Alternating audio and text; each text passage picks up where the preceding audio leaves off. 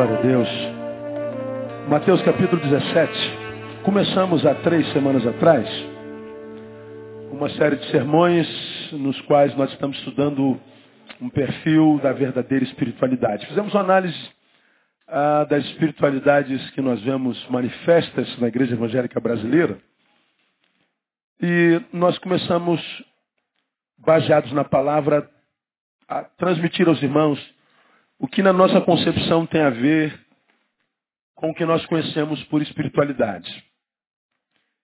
Nós começamos lendo um texto onde o Senhor se identifica como Senhor e Redentor, e no qual também o Senhor e Redentor diz o que ele faz na nossa vida, quando ele diz que ensina e guia. E nós mostramos aos irmãos, a começar nessa introdução dessa série de palavras, que a espiritualidade gerada no Evangelho é muito mais pedagógica do que laboral. A espiritualidade que o Espírito Santo de Deus gera nos seus tem mais a ver com a capacitação para que eu produza do que com uma, uma força, uma energia para acreditar que Ele produz a meu favor. Mostrei aos irmãos na palavra que a, a marca mais contundente da espiritualidade é a pedagogia de Deus e não o, o, o, o, fazer, o fazer de Deus para nós. Não um, um ser servido e por um ser que serve. Não, não. É, ela é pedagógica e nós mostramos isso em mais de uma hora de estudos. Aí nós aprendemos, é, dando alguns exemplos aos irmãos, da pedagogia da espiritualidade de Deus em várias vertentes. Por exemplo, ah, no convite ao cansado e sobrecarregado, nós falamos que está dito lá, vinde a mim todos vós que estáis cansados e sobrecarregados, oprimidos, e eu vos aliviarei. Aí tem um monte de gente que cansado, sobrecarregado, oprimido, vem para a igreja, ele não passa pela regeneração, ele vem para a igreja pela adesão, interessado no alívio é, é, revelado no convite, e ele, porque está sobrecarregado, abatido, danado, ele vem esperando que o milagre aconteça por osmose, né, por mágica, a partir de um evento, de uma reunião, de uma intercessão, e o alívio vem. Aí o alívio não vem, o alívio não acontece. Ele sai triste com a igreja, triste com o Senhor, imaginando que Deus não existe, sai frustrado, porque Deus prometeu alívio alcançado e não aconteceu. Só que ele não leu o versículo inteiro. Vinde a mim todos vós que estáis cansados, sobrecarregados, eu vos aliviarei. Não termina aí. Tomai sobre vós o meu jugo e aprendei de mim, que sou manso e humilde de coração. E aí então encontrareis o quê? Descanso para as vossas almas. Eu não encontro descanso alívio à medida que eu venho a Ele. Mas à medida que eu venho a Ele, permaneço e dele, a respeito dele, eu aprendo. Não existe espiritualidade que gere vida na vida dos que a desejam se esses que a desejam, embora tenham vindo, continuam vindo, continuam ignorantes. Falamos a respeito do convite, falamos a respeito da missão. Portanto, ir por todo o mundo, pregar o evangelho a toda criatura, mas diz que não é só pregar, é batizar e ensinar. Ensinando-os a guardar todas as coisas que eu vos tenho mandado. Nós mostramos um monte de textos que fala que todas as promessas estão ligadas ao conhecimento. E nós terminamos essa, essa série é, na sua introdução é, citando Oséias, onde o Senhor diz que o meu povo está sendo destruído porque ele falta conhecimento. Unção a gente vê em todo canto desse país, poder a gente vê em todo canto desse país, a gente vê fogo em todo canto desse país, mas a gente não vê sabedoria. E com poder, unção, fogo, glória, está é, tá sendo destruído. É meu povo? É. Mas está destruído? Tá. Por quê? Falta conhecimento. Então a espiritualidade ela é muito mais pedagógica do que qualquer outra coisa. Falamos na semana passada que nós íamos traçar um perfil, algumas características dessa verdadeira espiritualidade, além do fato de já sabermos que ela é pedagógica, e tomamos por base Mateus capítulo 17, o episódio da transfiguração, que aparece um, um, um, num contexto como um, feito fenomenológico. Jesus pega alguns de seus discípulos, sobe ao monte. No monte aparece Elias e Moisés, Jesus no meio dos dois. E a despeito deles estarem do lado de Elias e Moisés, ainda uma nuvem desce sobre aquela montanha, e do meio da nuvem vem uma voz e uma luz sobre Jesus, porque o seu rosto se transfigura, e a voz que vem do céu é ouvida por Pedro, Tiago e João, e eles ouvem, embora Pedro, Tiago e João, vocês estejam diante de Moisés e Elias, a minha luz e a minha atenção está sobre Jesus, e sobre Jesus a voz diz, este é o meu filho amado, em quem me comprazo, a ele ouvi. Então nós explicamos na quarta-feira passada por que, que ah, esse fenômeno acontece, para mostrar que, sobretudo, a espiritualidade ela é cristocêntrica. Ela é centrada em Cristo. Qualquer espiritualidade que vá além de Cristo ou esteja aquém dele, embora seja chamada de espiritualidade, nada tem a ver com o Evangelho. Por que, que aparecem Moisés e Elias? Nós explicamos aos irmãos sobre o fenômeno, como é que isso aconteceu, mas sobretudo, resumindo para a gente continuar, aparece Elias porque Elias é o representante dos profetas, é o maior dos profetas maiores. Aparece Moisés porque ele é o representante da lei. Lembrando que Pedro, Tiago e João foram criados pela influência da religião hum, até então oficial, o judaísmo. E para o judaísmo até hoje, a palavra é lei em Moisés, é o Pentateuco, e os profetas representados em Elias.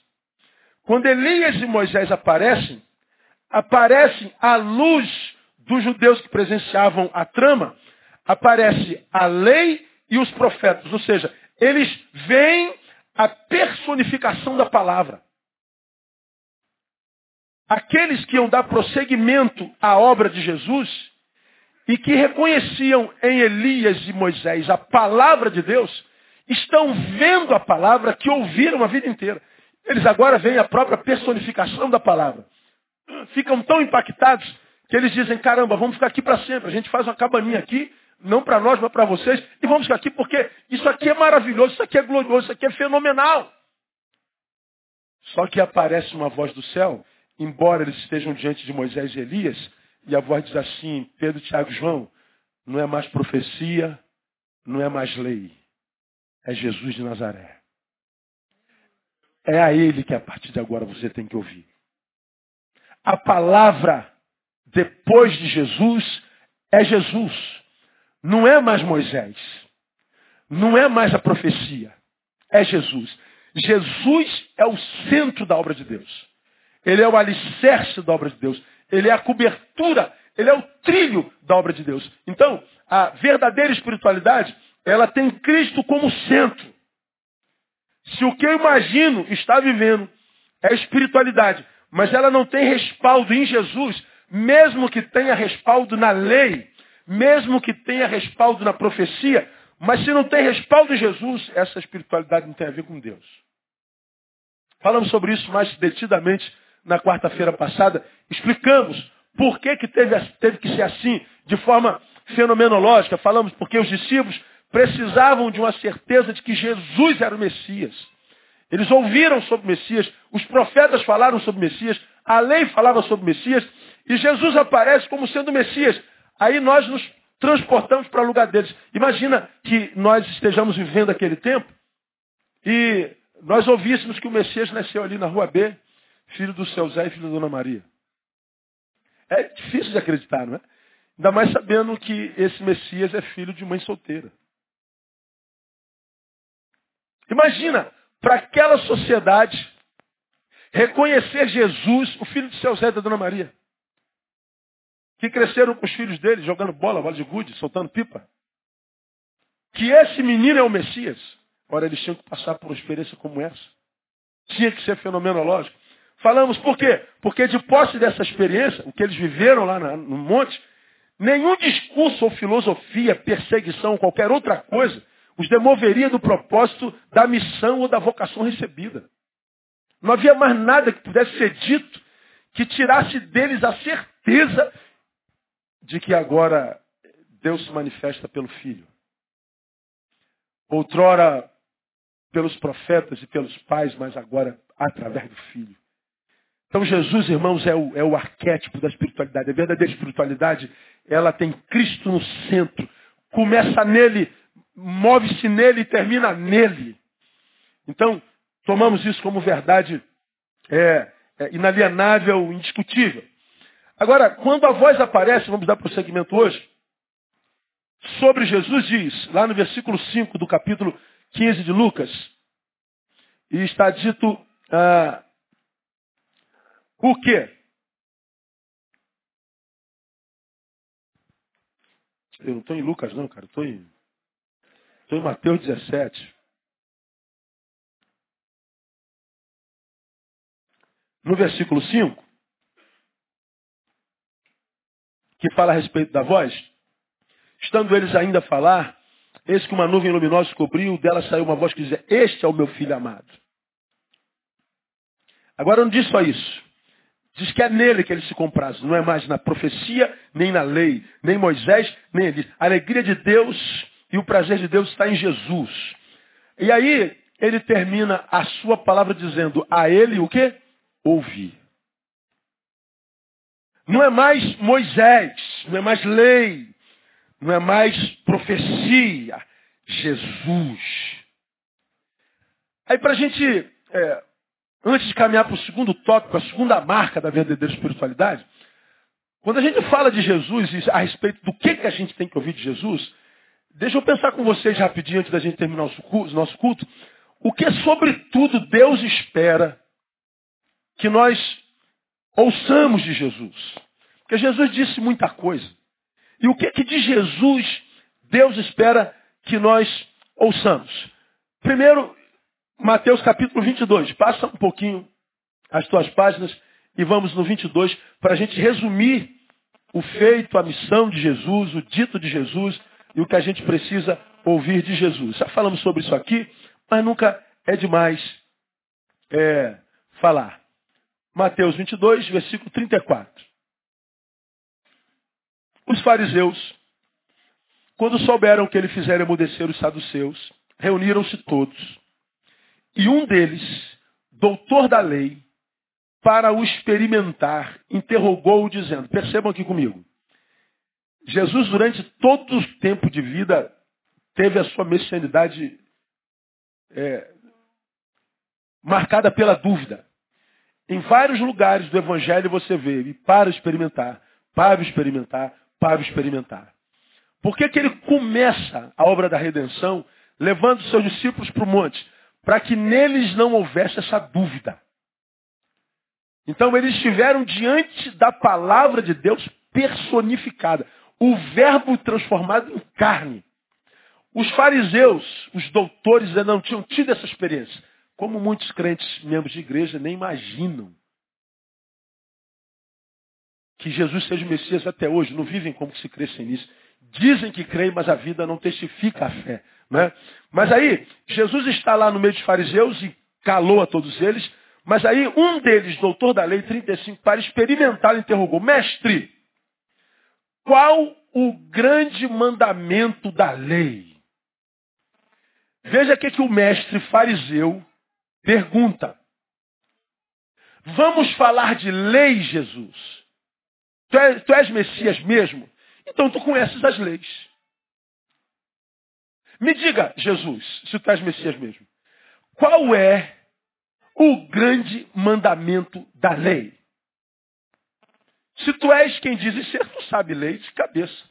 Olha, eles estão evocando a quem? Moisés. Qual é o grande mandamento da lei? Antes de Jesus responder, deixa eu mostrar para vocês na lei. Vamos a Deuteronômio. Depois a gente volta para cá, tá? Mateus 22. Deuteronômio, versículo 6. Deuteronômio, capítulo 6.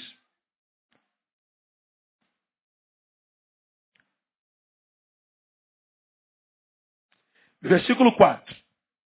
Deuteronômio, esse trechozinho de, de Mateus, é conhecido como resumo da lei de Moisés dele e dessa, dessa perspectiva existencial, digamos assim, emana toda a prática da lei, todo o exercício da lei. 4 de Deuteronômio 6. Ouve, ó Israel, o Senhor nosso Deus é o único Senhor. Aí começa. Amarás, pois, ao Senhor teu Deus, leia comigo, de todo o teu coração, de toda a tua alma e de todas as tuas forças. Esse é o grande mandamento. Continua. E estas palavras, ou seja, amar a Deus de coração, toda alma e toda força, que hoje te ordeno estarão no teu coração, as ensinarás aos teus filhos, delas falarás sentado à tua casa, andando pelo caminho, ao deitar-te, ao levantar-te. Também as atarás por sinal na tua mão, te serão por frontais entre os teus olhos, e as escreverás nos umbrais da tua casa e nas tuas portas. Esse é o resumo da lei. Amar a Deus, que é o único Senhor, de toda força, de toda alma, de todo entendimento. E mais, ensina ao seu filho isso, que ele é o único Deus e só a ele você deve servir com toda a sua intensidade. Isso é o resumo da lei. Mas a gente pode entender um pouquinho mais a lei? Passa um pouquinho a tua página aí de Deuteronômio, vá ao capítulo 10. Depois a gente vai voltar lá para Mateus 17. Deuteronômio 10, veja o versículo 12. Agora, pois, ó Israel, que é que o Senhor teu Deus requer de ti, senão que temas o Senhor teu Deus, que andes em todos os seus caminhos e o ames, e sirvas ao Senhor teu Deus de todo o teu coração e toda a tua alma. E olha o 13, que guardes os seus mandamentos, ou os mandamentos do Senhor, e os seus estatutos que eu hoje te ordeno para o teu bem. Eis que do Senhor teu Deus são os céus e o céu dos céus, a terra e tudo o que nela há. Aqui ele diz também que o mandamento, a lei, o grande mandamento da lei é amar ao Senhor e guardar os seus estatutos. Ou seja, ame a Deus e cumpra todos os estatutos, todas as leis que ele ordenou. Quando o fariseu, volta para Mateus 17, chega perto de Jesus e diz assim, deixa eu ver se esse cara conhece a lei de Moisés mesmo. Jesus, qual é o grande mandamento da lei? Quando você pega Gênesis, Êxodo, Levítico, Números, Deuteronômio, o Pentateuco, a Torá, a lei de Moisés, qual é o grande mandamento, qual é o resumo, o supra-sumo disso? Ele está esperando amar a Deus de todo entendimento, de todo coração, de toda a sua alma, ensinar os filhos e guardar os seus estatutos. Olha o que, que Jesus responde, voltando para Mateus, capítulo 17. Mateus, capítulo 17. Você já abriu aí, amém ou não? Nós estamos voltando, então, a... que não é Mateus capítulo 17, é 22. Neil, você está cansado, né? Tô. Mateus capítulo 22. 34. Qual é o grande mandamento? No 37, Jesus responde. Respondeu-lhe Jesus. Olha o que ele respondeu. Amarás ao Senhor teu Deus de todo o teu coração, de toda a tua alma e de todo o teu entendimento. Pergunto, Jesus respondeu direitinho? Sim ou não? Respondeu. O cara conhece a lei de Moisés ou não? Conhece. Pois bem, o fariseu, o doutor da lei, ficaria satisfeito com essa resposta, mas a resposta não termina aí. Veja o versículo seguinte. Jesus cita o grande mandamento da lei, mas ele não termina aí. Ele diz assim, ó, este é o grande, mas não é só o grande, ele é o quê? O primeiro mandamento. Peraí. Tem um segundo, Jesus? Do que, que o senhor está falando? diria o doutor da lei. Peraí, o senhor vai acrescentar alguma coisa à lei? Como que diz vou? Você conhece esse, né, doutor? Né, teólogo? Cabeção. Cheio de letra. Esse tu conhece. Agora, esse agora é só o primeiro. Mas olha o versículo seguinte, o 39. O segundo, semelhante a esse, ou seja, tão importante quanto, aí Jesus acrescenta, é, amarás o teu próximo como a ti mesmo. E ele diz mais, Destes dois mandamentos dependem toda a lei e os profetas. Pronto, Jesus quebrou tudo. Daqui Jesus começou a ser perseguido para ser morto. Da onde esse cara tirou ama o teu próximo como a ti mesmo? E como é que ele pode dizer que agora é dos dois que depende toda a lei? Porque até então, a lei dependia da decoreba da lei e da prática daqueles dogmas frios e sem vida. Jesus diz não, amar a Deus indiscutível. Só que agora, doutor, a lei não se resume mais em decorebas. A lei não se resume a dogmas a conhecimentos teóricos, teológicos, filosóficos, dogmáticos. Não tem mais a ver com documento, não tem mais a ver com letra, tem a ver com vida. Agora tem um segundo mandamento. E o segundo, tão importante como esse, ou seja, você sabe o que é tão importante quanto amar a Deus? É amar o teu próximo. Toda a lei, todo o profeta, ou seja, as escrituras inteiras se resume nesses dois mandamentos, não é no primeiro não. Ele está jogando na cara do doutor o seguinte, olha só, doutor, você está estudando a, a, a, Torá há muitos anos, né? Desde molequinho, você sabe tudo de como, sabe? Pois bem, você ama Deus? Claro que eu amo, eu decorei a sua palavra. Pois bem, ama o teu próximo? Não, então você vai queimar no fogo do inferno. A tua bagagem toda não serve de nada. Nós não seguimos mais a Moisés, nós não seguimos mais a Elias. A palavra de Deus agora é Jesus de Nazaré. É a ele que você tem que ouvir. Então, quando a voz aparece lá no monte e diz a ele ouvir, do que que a voz está falando? Está falando que a marca da verdadeira espiritualidade, se cristocêntrica, é o amor que vai se manifestar naquilo que eu já ensinei aos irmãos, na geografia da cruz. Ela é verticalmente direcionada a Deus, mas ela é horizontalmente direcionada ao próximo. Quem ama a Deus, mas não ama o próximo, vira um dogmático, um fanático sem vida. Mas quem ama ou diz amar ao próximo, mas não ama a Deus, vira num filântropo exibicionista. Jesus, neste texto, nos ensina a amar. Ele fala das dimensões, ele fala da geografia da cruz. Do amor, melhor dizendo, que é a geografia da cruz. Não é mais só a Deus. Ele começa a desconstruir essa relação espiritual que era só vertical. Que diziam amar a Deus como os fariseus, mas se a mulher queimasse o arroz, ele podia dar carta de divórcio. Eles diziam amar a Deus, mas se a prostituta fosse pega em adultério, ela seria apedrejada. Eles diziam amar a Deus, mas se alguém fosse, fosse pego não dizimando, ele poderia perder todos os seus bens. Era uma religião vertical, mas que não produzia misericórdia. Quando Pedro, Tiago e João recebem a vocação e a missão, lógico, Jesus precisava desconstruir neles essa vertente única marcada pela religião fria, que seca o homem por dentro, embora encha a sua cabeça de conhecimento. Informação sem experiência gera soberbos. A verdadeira espiritualidade não tem mais a ver com conhecimento histórico teológico. Não tem a ver com assembleias e reuniões solenes.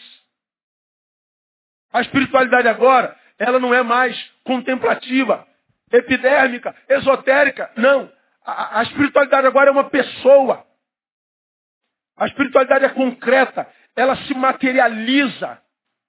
Ela é vista. Ela é histórica. Então, na igreja, quando a gente fala de missão integral, quando a gente fala de espiritualidade, estou falando para vocês que nós servimos a Deus, de fato, você tem me ouvido falar isso aqui há muito tempo. Quando nós servimos alguém, eu só sei que estou servindo a Deus quando estou servindo alguém. Como nós pregamos domingo passado, por que, que há tanta gente que se torna, por exemplo, fanática à sua instituição, à sua religião, à sua denominação, à sua igreja local, Gente que está na igreja enfiado o dia inteiro. Gente que pega a Bíblia, destrincha ela todinha porque não faz outra coisa na vida. Gente que é especialista em regras parlamentares. Gente que é especialista em estatuto. Gente que é especialista em institucionalismo. Porque a vida delas se resume a isso. Se tirar isso delas, não sobra mais nada porque elas nunca aprenderam a amar.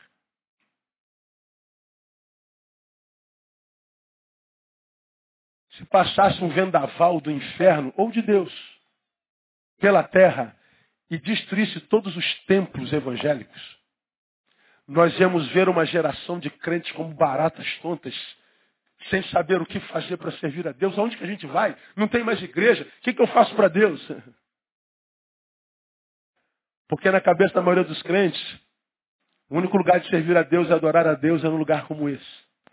Igreja se transformou num lugar onde a gente vai e não mais numa coisa que a gente é.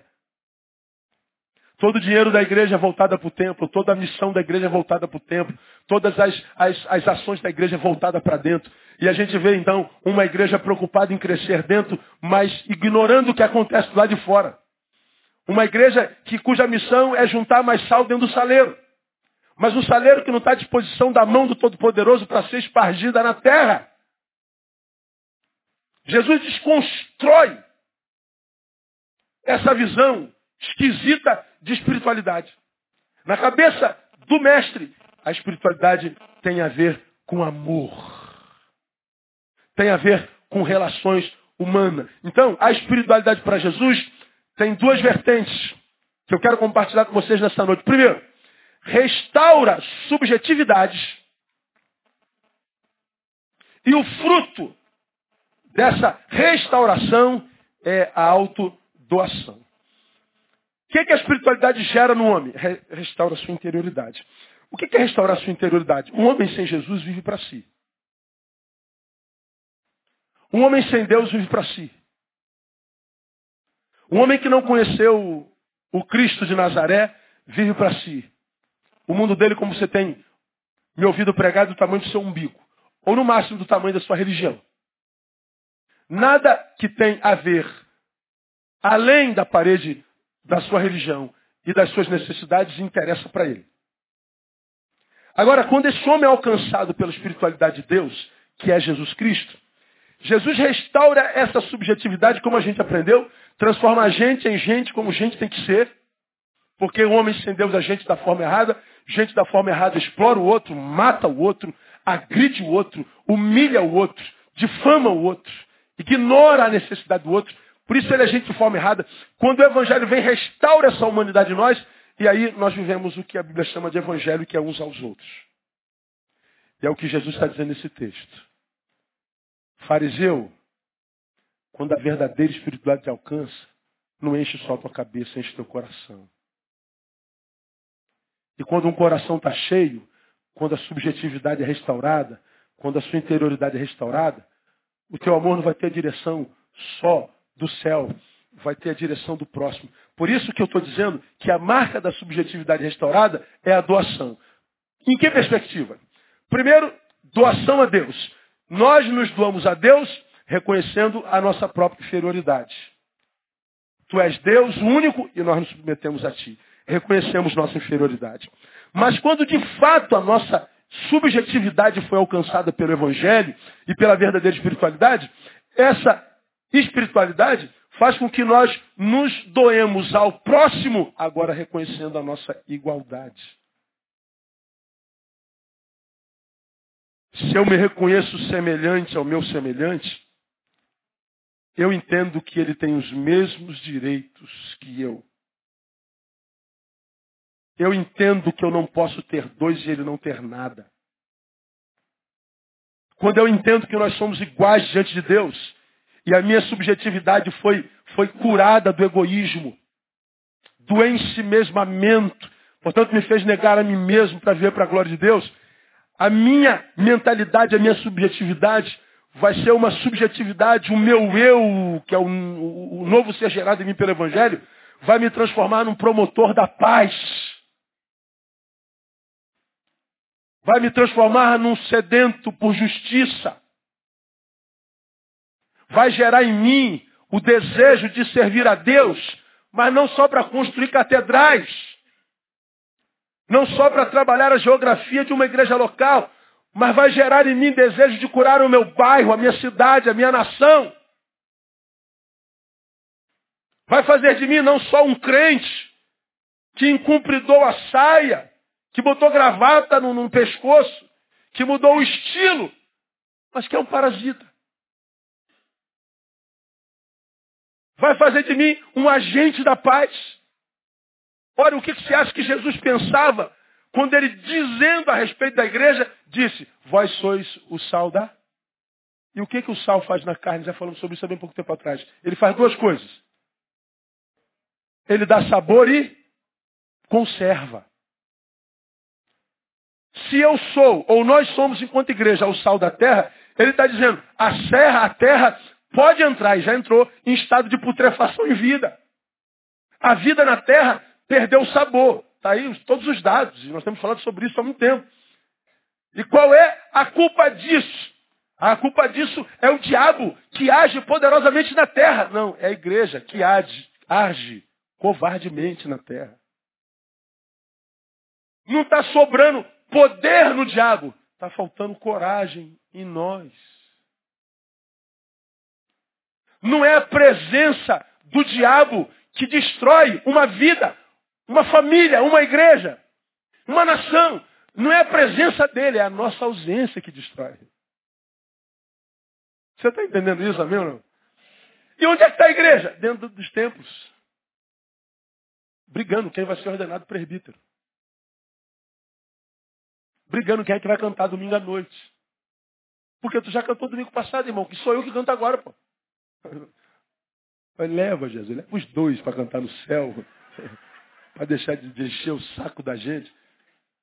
Nós líderes, quase sempre, em grande escala no Brasil, somos, como eu tenho dito e vou dizer lá na reunião de transferência, o, o ministério dos líderes das igrejas evangélicas brasileiras se resume a, a arrumar os crentes no céu a, a luta do líder do evangelho contemporâneo é contra carne e sangue.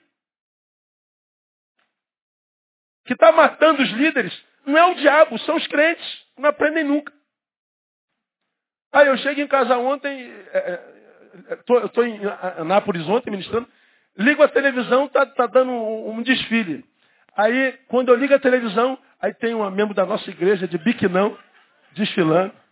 Olha que ela é gostosa, hein, cara? Eu fiquei impressionado com ela.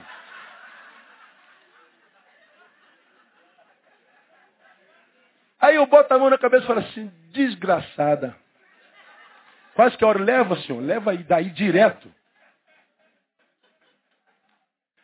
Eu falei, eu vou passar de cara, que eu não vou perder o sono por causa de gente assim de jeito nenhum. Eu falei, eu vou pregar daqui a pouco. O problema é dela. Cada um dá conta de si mesmo a Deus.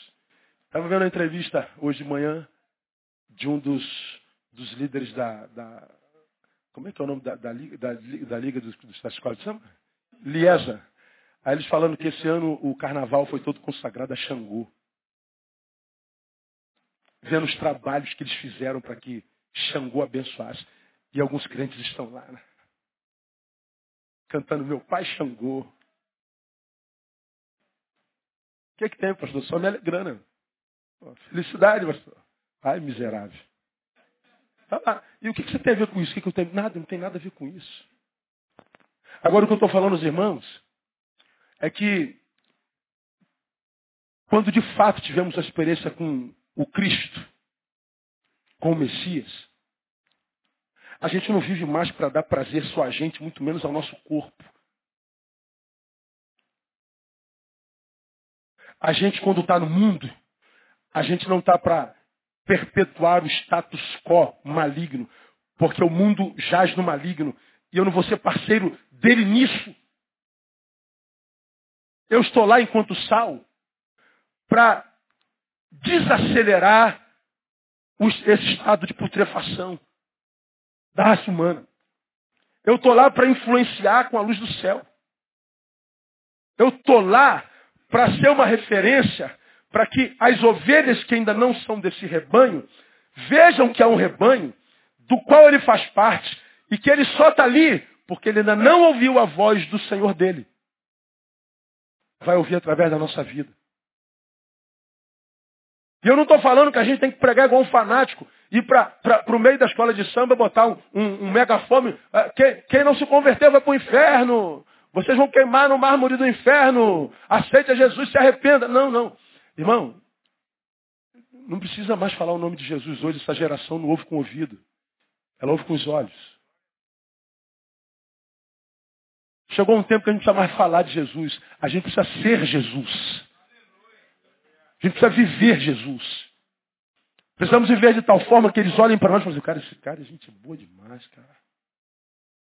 Tem alguma coisa diferente em você, rapaz? Você destoa desse pessoal todo. Nada, isso é bobagem, são seus olhos, é bobagem. Porque, meu irmão, se tu é luz, se tu és luz, no mundo em trevas, não tem como. Você pode ser um fósforozinho num planeta trevoso. A tua luz vai aparecer. Agora, hoje a gente não sabe quem é crente, quem não é crente, irmão. Eu não estou falando de estilo, não estou falando de brinco, não estou falando de tatuagem, não estou falando dessas besteira, não. Eu estou falando de princípios. Estou falando de valores. Estou falando de caráter. Eu estou falando de vergonha na cara. Eu estou falando de bom senso. Eu estou falando de qual é a motivação que te faz acordar. Você vive para quem? Para si mesmo ou para Deus?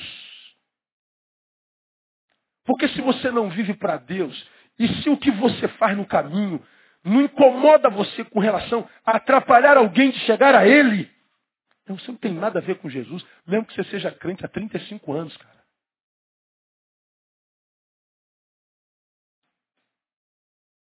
Porque depois de Cristo, não tem mais a ver com religião, não tem mais a ver com, com dogma, dogma, com doutrina. Quantos crentes que ficam fanáticos de doutrina, tem que ter doutrina, doutrina, doutrina. O cara estava pregando lá, que pregou um diante de mim, ele falou assim, depois que eu conheci o Evangelho, eu, eu tinha pulsões na minha carne, eu tinha desejos, mas quando eu conhecia Jesus, eu não sinto mais desejo nenhum. Mulher para mim é poste, e você dizer poste. Eu olhava, meu Deus, que mentiroso, mano. Que cara mentiroso.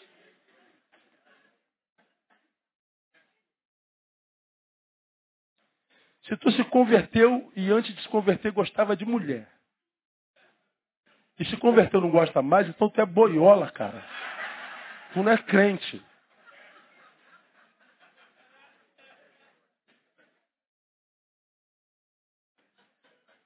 Quem está aqui sabe o que eu estou falando, meu irmão? Você bebeu a tua vida inteira, foi um alcoólatra.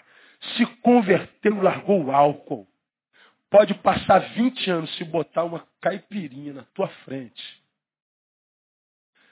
Tua boca vai encher d'água. Uma pulsão dentro de você por aquilo. Vai ser uma desgraça. Quem é alcoólico sabe do que eu estou falando. Você que fumou a vida inteira. Quando você passa do lado de alguém que está fumando, sente cheiro de cigarro, tua boca enche d'água. Está lá enquanto pulsão. A espiritualidade não tira a humanidade. A espiritualidade me dá força para dominá-la. Está lá enquanto pulsão. Mas está em mim enquanto poder para resistir. Agora, quando eu digo eu não sinto mais nada, mentira. Fanfarrão. Quer vender uma espiritualidade mentirosa, gerando culpa nos seus ouvintes. E está por aí, ó. Por isso a igreja cresce em número, mas não muda a cidade. Porque é uma espiritualidade cheia de legalidade, de lei. Isso é lei, isso é mentira. A espiritualidade, ela restaura minhas subjetividades. Me submeto a Deus porque Ele é superior e eu inferior. Me submeto ao irmão porque Ele é igual a mim. Se assim é, igualdade, o reino de Deus está estabelecido. Peraí, pastor. Reconhecermos iguais ao próximo, estabeleceu o reino? Estabeleceu. Abra tua Bíblia em Romanos. Romanos, capítulo 14.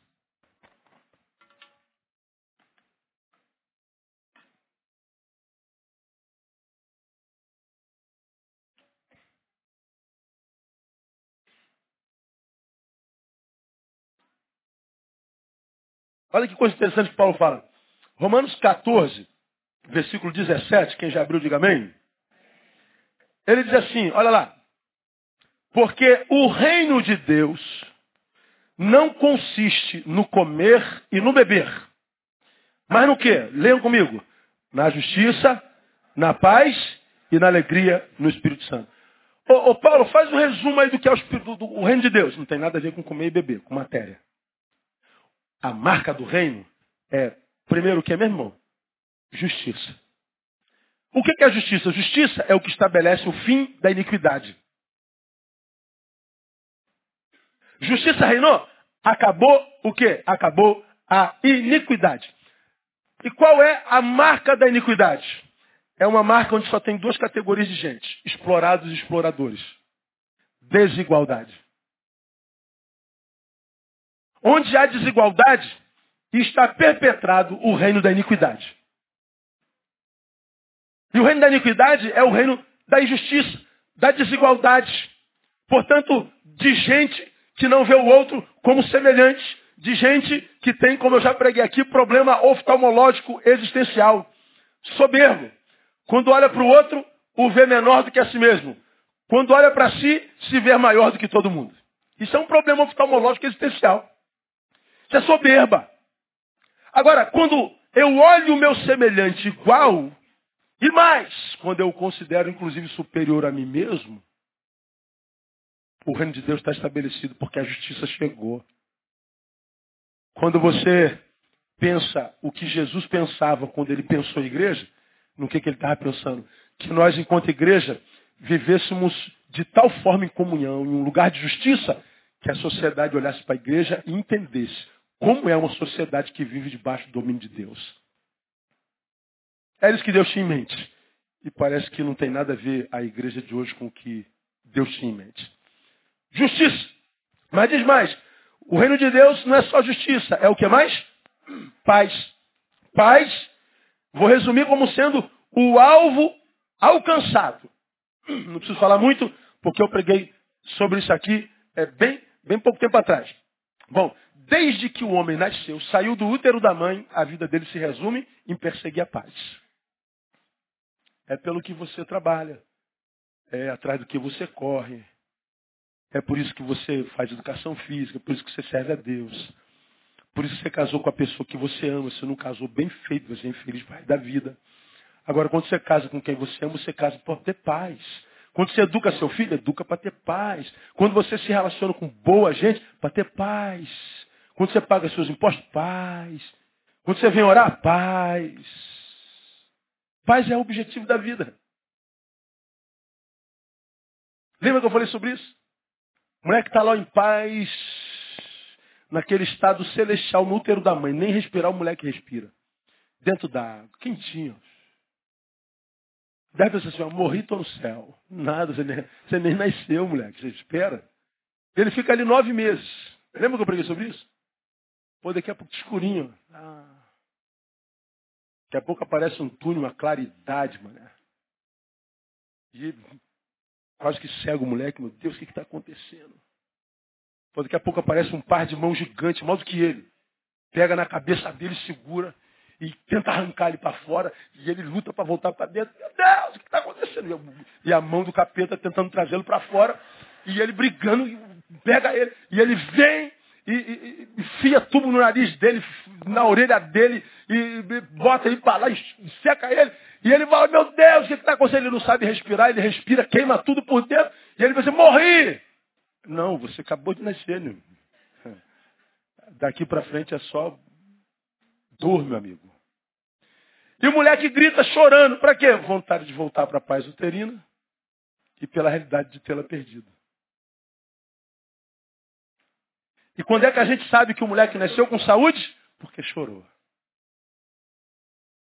Primeira produção humana em vida é o choro. Porque me parece que durante a vida inteira a gente vai chorar bastante. A gente chora muito mais do que sorrir. A Bíblia, mesmo no Novo Testamento, nenhuma vez fala sobre sorriso.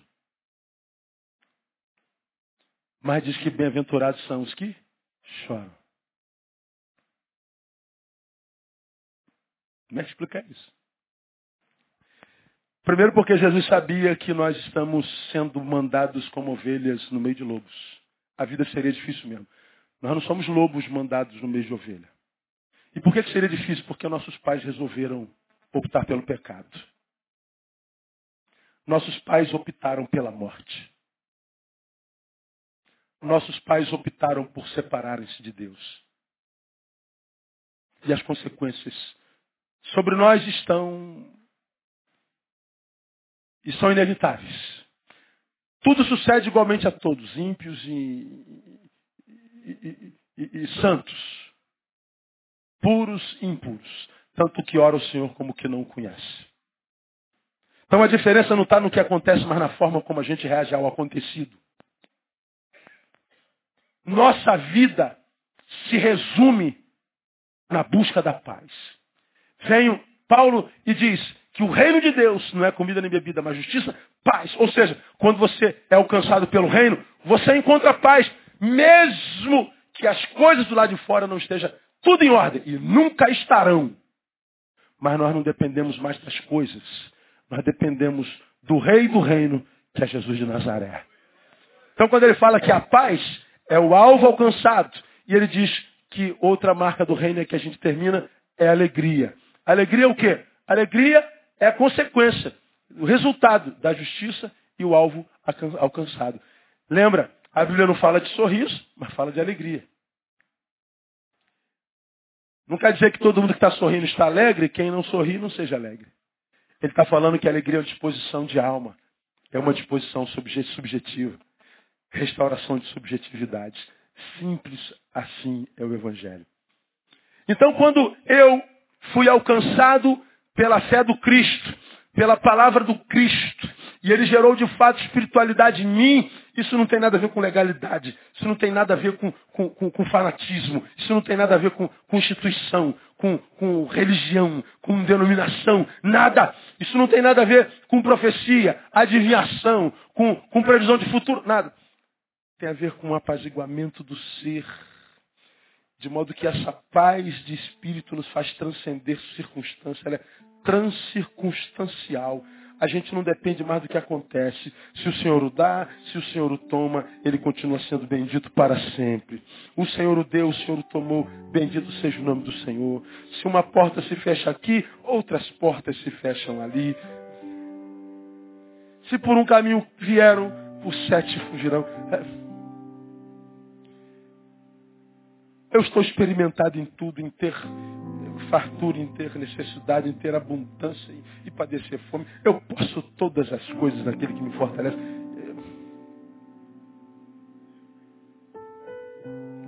Não dependo mais de tapinha nas costas, de reconhecimento humano, de dinheiro. Não, não dependo de glória. Eu não dependo que tudo aconteça do jeito que eu quero. Eu não dependo de resposta o tempo inteiro. Senhor, minhas mãos, minha vida está em tuas mãos. E na semana de quem está na mão de Deus, acontece o mesmo que acontece na vida de quem está longe dele. Acontecem percalços, tragédias, dores, alegrias, celebrações, mais tragédias. E a gente diz, Deus, eu estou numa tragédia terrível. Eu não estou entendendo nada, mas eu sei em quem eu tenho crido. Subjetividade restaurada. A marca da subjetividade é a doação a Deus, mas ao próximo. A gente mais não quer competir com o outro, mas servir ao outro. Se você não quer meu serviço, sacuda o pé e vou servir ao outro ali. De modo que Jesus não entra pela goela. Ele entra pela, pelo, pelo, pelo ouvir a palavra, ou pelo ver a palavra.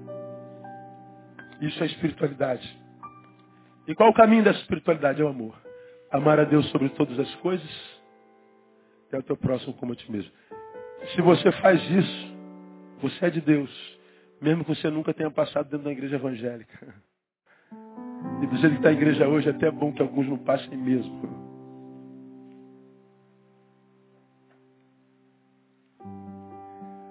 E quem entrou para a religião mas conhece pouco a Jesus, quando ouve isso, chega a gemer dentro dele. Né? Porque na cabeça da maioria de nós só é de Deus quem é da nossa religião. Deus me livre guarde. Se Deus fosse do tamanho da mentalidade desse que se diz em seu povo, não queria esse Deus não. Seria muito pequenininho. Né? Que bom que eu sou batista, mas Jesus não. Bom que nós somos evangélicos, Jesus não. Ele não, ele não cabe dentro dessa caixinha. Portanto, Ele é Deus para nós que estamos aqui e amamos isso. Mas é Deus para você também, cara. Que não gosta de igreja. Para você que não gosta de evangélico, para você que não gosta de pastor. Para você que não gosta dos mensageiros dele, a mensagem continua sendo para você também. Porque a mensagem é sempre maior do que seus mensageiros. E a nossa oração é que todos indistintamente experimentem essa espiritualidade. Porque quando ele diz lá que a gente precisa ouvir de Jesus, é ouvir sobre amar e o amar corretamente. O amor verdadeiro, o que ele planta no nosso coração, ele tem a geografia da cruz. Então, se todo mundo que se diz cristão e que faz isso aqui, ó, soubesse o que está fazendo, ou seria bom aberto. Mas não, hoje é só.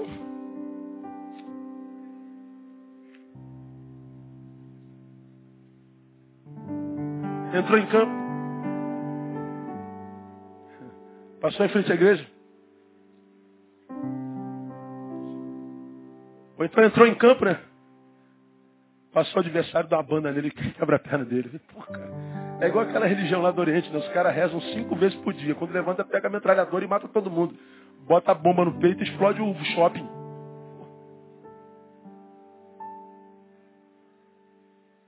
Na espiritualidade de Jesus, não. Na espiritualidade de Jesus, eles para te humilharem vão bater na tua cara e ele está doido para que você bata na dele para te dar uma paulada. Aí você desbata na outra. Ele tira a tua túnica, que tu dá o, tira teu paletó, tu dá a gravata também. Aí como a terra é redonda e ela roda, amanhã quem está precisando de você é ele, não você mais dele. Aí ele vem humilhado, precisando de você, mas ele te humilhou ontem. Você diz, não, te perdoo e te abençoo. Você junta brasa na cabeça dele, queimando a consciência dele. Isso é evangelho. Porque se a gente só ama os que nos amam, diz o Senhor, que privilégio é nisso. Os, os, os ímpios fazem o mesmo. Aí ele diz, nós somos chamados para amar os nossos inimigos. E como você já aprendeu, amar não é um sentimento, é uma atitude. Amar o inimigo é dar ao inimigo o mesmo que a gente daria ao amigo. De modo que eu posso amar até aquele de quem eu não gosto. Não vou com a tua cara, mas eu vou te amar.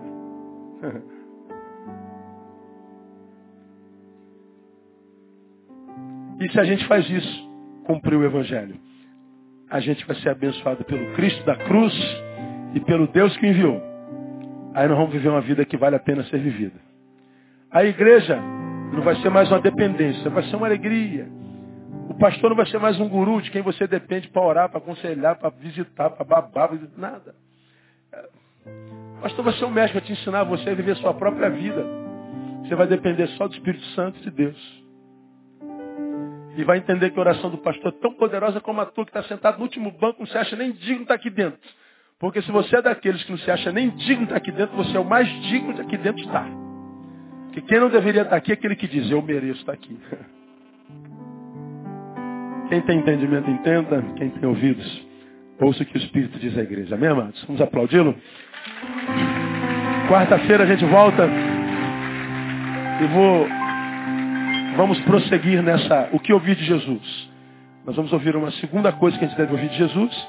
E depois a gente passa para a segunda marca da verdadeira espiritualidade. Vamos ficar em pé? Vamos orar? Vamos embora para casa? Dá um abraço no irmão que está do seu lado. Mas não saia, vamos orar antes da gente sair. E vamos pedir que Ele nos acompanhe até a nossa casa todos, nos dando um restante de semana abençoado na sua presença. Semana que vem, domingo, ceia de manhã. É o Dia Internacional da Mulher, vai ter uma homenagem para as mulheres aí de manhã. E também a apresentação de bebê, vai ser, o bagulho vai ser dois domingo, né? Então chega cedo. Vamos orar e vamos embora? Ó Deus, O que nós te dizemos como igreja nessa noite é muito obrigado. Obrigado porque ouvimos o Senhor falar conosco nessa noite. E à luz do que ouvimos, nós te dizemos: ajuda-nos a viver essa espiritualidade, Deus. Nós não queremos ser só evangélicos, crentes, batistas. Nós queremos ser santos. Nós queremos ser filhos amados do Senhor. Queremos ouvir do Senhor que nós também somos teus filhos amados e que tu te comprais em nós. Que a nossa vida desperta sorriso nos teus lábios e não lágrima nos teus olhos. Ajuda-nos na nossa fraqueza. Ajuda-nos na nossa legalidade, quando nós valorizamos mais a lei do que Jesus. Ajuda-nos na nossa, na nossa vertente profética, que queremos saber o que acontecerá amanhã, porque não cremos que está nas tuas mãos. Ajuda-nos a viver a paz que excede todo entendimento, que guarda a nossa mente, razão, que guarda nosso coração, emoção em Cristo Jesus. Ajuda-nos a praticar o que ouvimos. Ajuda-nos a transformar este verbo em rema, em vida vivida. Ajuda-nos a ir além do conhecimento intelectivo da tua palavra, mas que nós possamos internalizá-la e praticá-la para a glória do teu nome. E por último, Deus, uma vez que saímos da tua casa, leva-nos para a nossa, guardados debaixo das tuas mãos, e que debaixo delas nós estejamos invisíveis aos homens malignos. Caia por terra todo intento do diabo contra qualquer um dos teus filhos nessa noite. Que todos os que daqui saírem, independente do destino, cheguem nele em paz, sãos e salvos.